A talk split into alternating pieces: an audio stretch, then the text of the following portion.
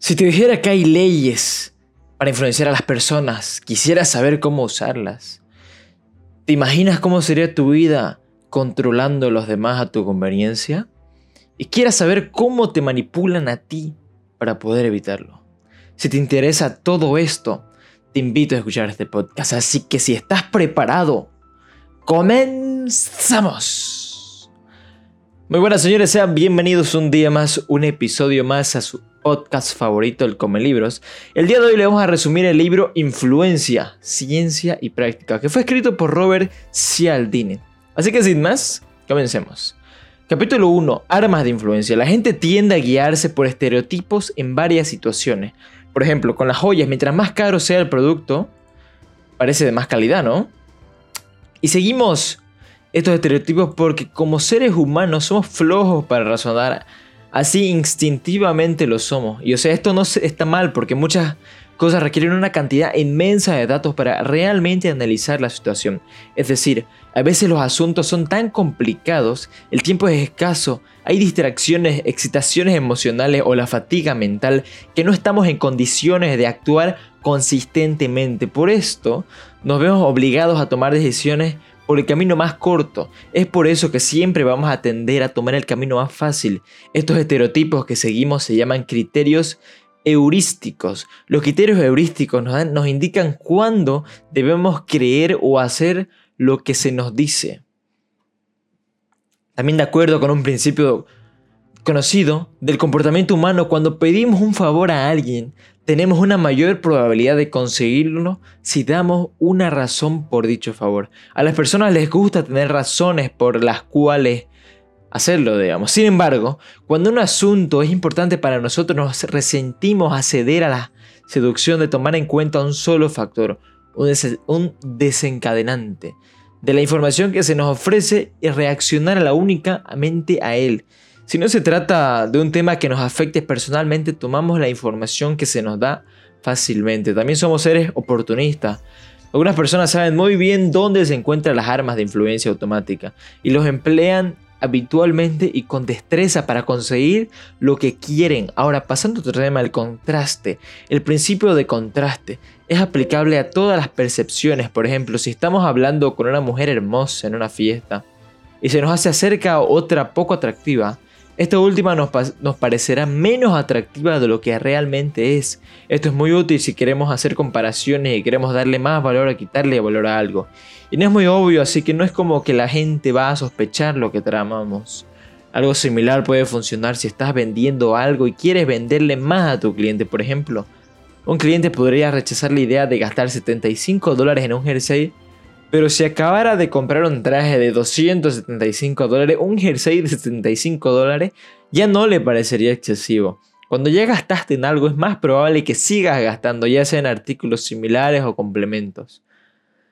Primero hay que mostrar algo caro, poco deseable para después mostrar una indiscutible mejor opción.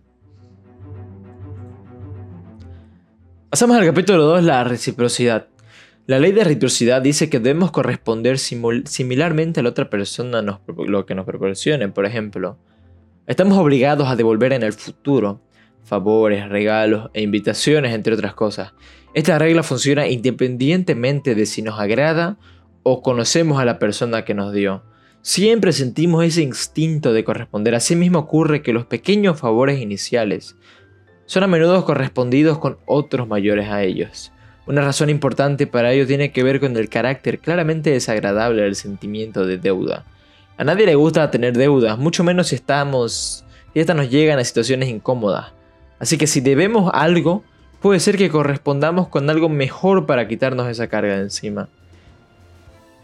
Ahora examinemos una técnica que vimos con relación al primer capítulo, la técnica del rechazo y retirada.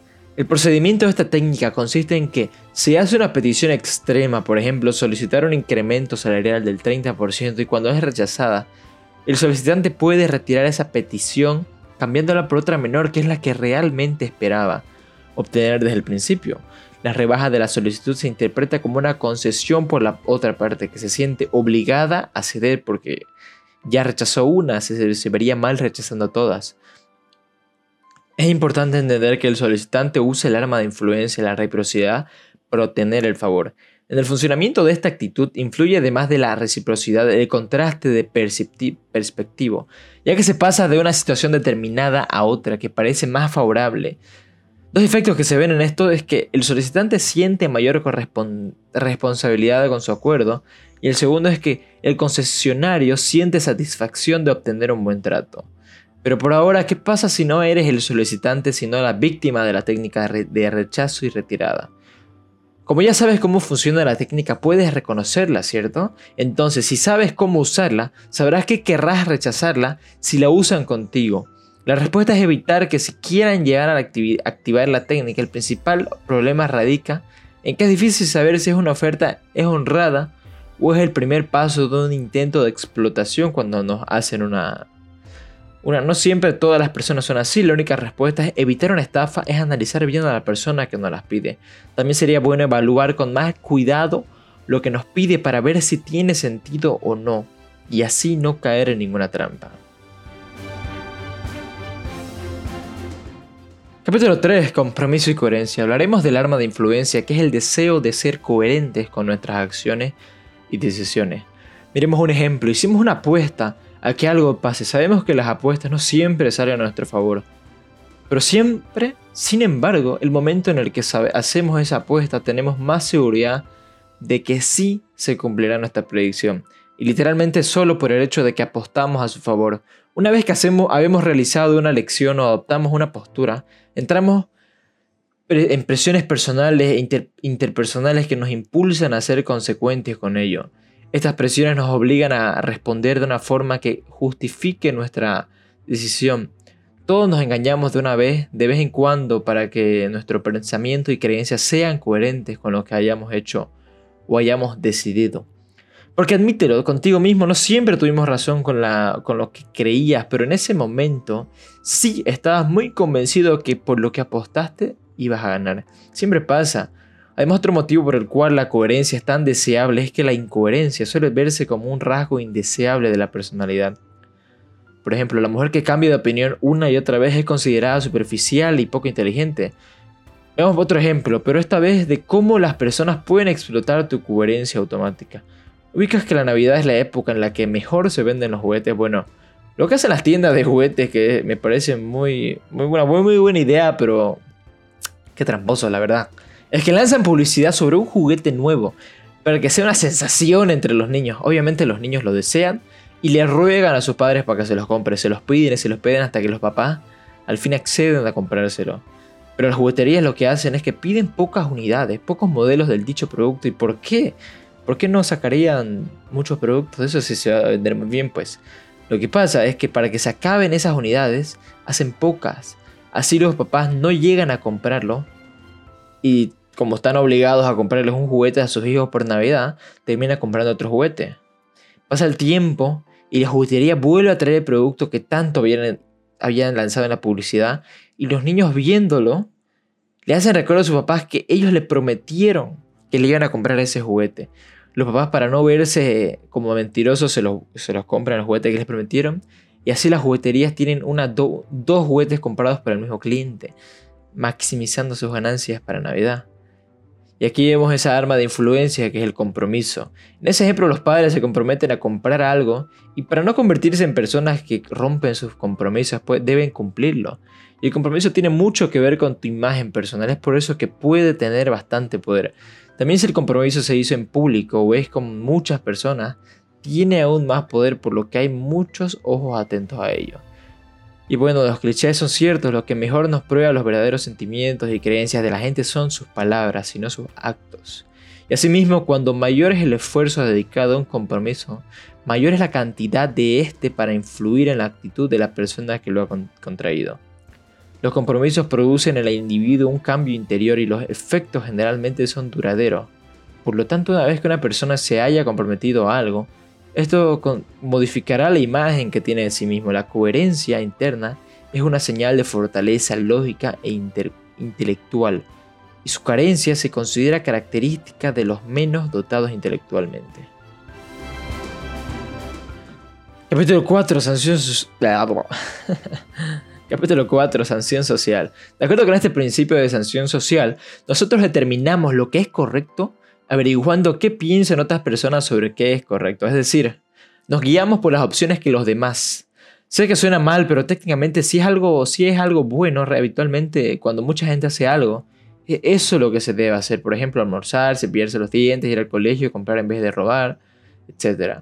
Y nuestra tendencia a suponer que una acción es más correcta por otros, la realizan se explotan en diversas situaciones. Muchos camareros echan unos cuantos billetes en el bote de la propina para dar la impresión de que dejar propina forma parte del, comportamiento adecuado en ese establecimiento. Y otro gran ejemplo de la sanción social son las películas. Las películas siempre dan ejemplos de comportamiento y si nos influencian sobre todo los niños y la sanción social puede ser relacionada con el compromiso. Como dijimos antes, si hacemos un compromiso en público, tenemos que mantenerlo porque está bien mantener compromisos cuando también los compromisos pueden ser personales o con muchas otras personas en privado. Pero igual la idea de que cumplir con compromisos es bueno forma parte de la sanción social. A veces un compromiso con sus creencias puede ser tan fuerte que ninguna otra verdad resulta tolerable. Un grupo, se comporta, por ejemplo, así, son los religiosos extremos. Cualquier cosa que no sean sus creencias son lo peor del mundo. Cambiando el tema, cuando estamos seguros sobre algo, buscamos respuestas en los demás. Nos mostramos más propensos a observar las acciones de los demás y aceptarlas como correctas. Pasando a otro tema, hablamos de una manera extraña en la cual funcionan los grupos de personas y las sociedades. Supongamos que ocurre un accidente y alguien necesita ayuda. Si hay un espectador y este está solo, es muy probable que éste preste su ayuda. Sin embargo, mientras más grande sea el número de espectadores, resulta más difícil encontrar a alguien que preste su ayuda. El nivel de personas preocupadas y dispuestas a ayudar se reduce en un tercio de los niveles de ayuda con una sola persona. En grupos grandes siempre suponemos que alguien va, a ir a ayudar y decidimos no hacerlo. El único problema es que todos los demás piensan igual. En grupos grandes nos volvemos fríos. Hay dos tipos de situaciones en las que los demás incorrectos hacen que el principio de la sanción social nos aconseje mal. El primero se da cuando la demostración social ha sido falsificada deliberadamente. Estas situaciones proceden de explotadores que crean una impresión de que una multitud está actuando en forma en la que los explotadores quieren que actúen. El segundo fenómeno es el que la ignorancia pluralista. Este dice que ningún testigo de una situación de emergencia ve en ella motivo de alarma, o sea que Podemos demasiada confianza en la multitud y en ciertas circunstancias como emergencia, ellos también lo hacen, pero en realidad nadie sabe qué hacer. Capítulo 5, simpatía. Lógicamente preferimos decir que sí a las personas que conocemos, que, que nos conocen y que nos llevamos bien con ellas. Las cosas es que este comportamiento puede llegar al punto que hacemos cosas y que nos, nos desagradan por nuestras amistades. Algunas marcas de productos usan esta estrategia para sus ventas y probablemente ustedes saben de una en su país. Y a veces ni siquiera es necesario que tu amistad esté ahí para querer hacer una venta. Basta que alguien mencione su nombre y tú te verás presionado a comprar. Y bueno, entonces, ¿cuáles son las formas en las que alguien puede ser simpático o ganar la simpatía de alguien más? Primero que nada, influye ser atractivo físicamente por razones muy obvias. Entre los beneficios de ser atractivo está, por ejemplo, demostrar que la, la gente atractiva tiene una probabilidad mayor de obtener ayuda cuando la necesita. En segundo lugar, viene la semejanza. Que una persona sea parecida en algún sentido a otros, a nosotros mismos, la semejanza puede ser de opiniones, rasgos de carácter, ropa y estilo, hobbies, la educación y el estilo de vida. Un tercer recurso es el de dar elogios. Nosotros generalmente tendemos a creer, creernos los, halagos y cumplidos que nos hacen y, y, a sentir simpatía hacia quien nos lo haya hecho. Incluso cuando es probable que sean falsos, tenemos una respuesta positiva súper automática a los cumplidos. También nos gustan las cosas con las que estamos familiarizados. A menudo no nos damos cuenta que nuestra actitud hacia algo está influenciada por la cantidad y a veces que nos hacemos encontrar con ello en el pasado. Siempre confiamos más en algo que conocemos que en algo nuevo que no, no, no tenemos idea de cómo será. Y mientras más hayamos escuchado de algo, más confianza nos dará. Entre otras cualidades como el talento, la amabilidad, la honradez y la inteligencia. Y bueno, Denominar a una persona como atractiva, por ejemplo, es emitir un juicio sobre una persona. Y esto se hace automáticamente por cada uno de nosotros. Estos son juicios, son, son así, digamos.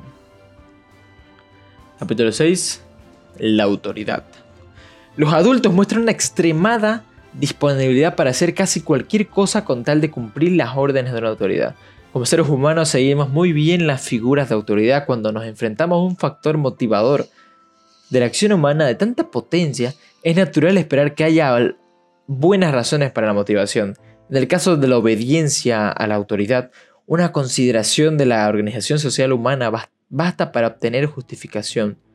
Un sistema de autoridad jerarquizado y ampliamente aceptado constituye una inmensa ventaja para la sociedad. Permite el desarrollo de complejas estructuras para producción, el uso de recursos, el comercio, la defensa, la expansión y el control social que de otro modo serían imposibles. La alternativa en el extremo opuesto es la anarquía, lo cual sabemos que no es bueno, es por eso que se nos enseña desde que nacemos a creer que la obediencia a la autoridad es buena y la desobediencia es mala. A veces se puede llegar a obedecer cosas bien extremas como por ejemplo órdenes de guerra, de matar a muchas personas solo porque es la guerra. La cosa es que conforme vamos creciendo vamos entendiendo de los beneficios de obedecer. El más importante siendo, siendo el que no vivir en anarquía.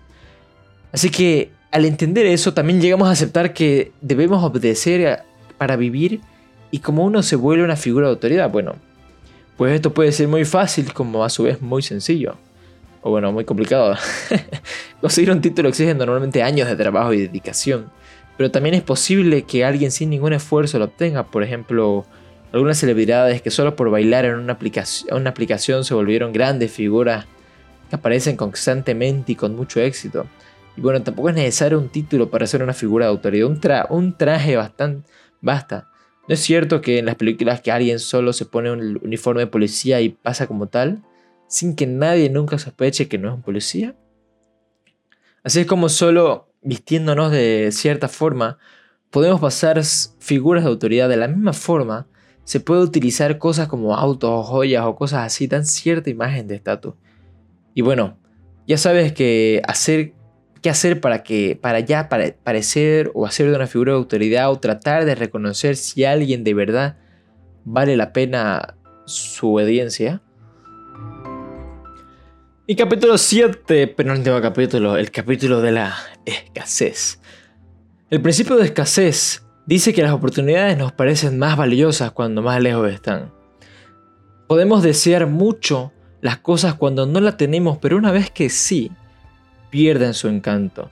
Dado el poder de este principio sobre el valor que asignamos a las cosas, es natural que las profesiones y los profesionales traten de usarlo en beneficio propio. Si quieres un buen ejemplo de cómo se usa esto en algún mercado, toma el mercado de antigüedades.